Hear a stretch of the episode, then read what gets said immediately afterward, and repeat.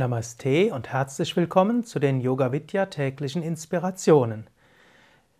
Ich lese jeden Tag etwas aus der Bhagavad Gita und wir sind jetzt im achten Kapitel. Bhagavad Gita, der Gesang des Erhabenen, das bekannte Lehrgespräch zwischen Krishna, dem Lehrer, und Arjuna, dem Schüler. Wir sind im achten Kapitel.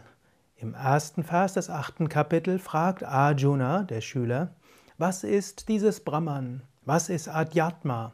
Was ist Handlung, o Bester unter den Menschen? Wovon wird gesagt, es sei Adibhuta? Und was gilt als Adidaiva? In dieser Übersetzung von Swami Shivananda werden die Sanskrit-Worte nicht übersetzt.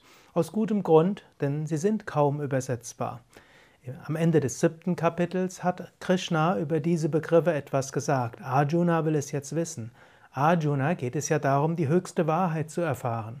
Und es ist wichtig, diese Fragen immer wieder zu stellen.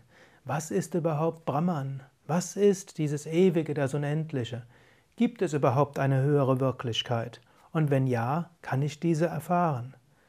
Das sind wichtige Fragen und es ist wichtig, dass du in deinem Alltag dich nicht zu sehr von diesen Fragen löst. Viele spirituelle Aspiranten haben tiefe Fragen zu Anfang des Weges. Nach einer Weile wird der Alltag sehr wichtig und aus guten Gründen, denn der Alltag ist ja das Wichtige.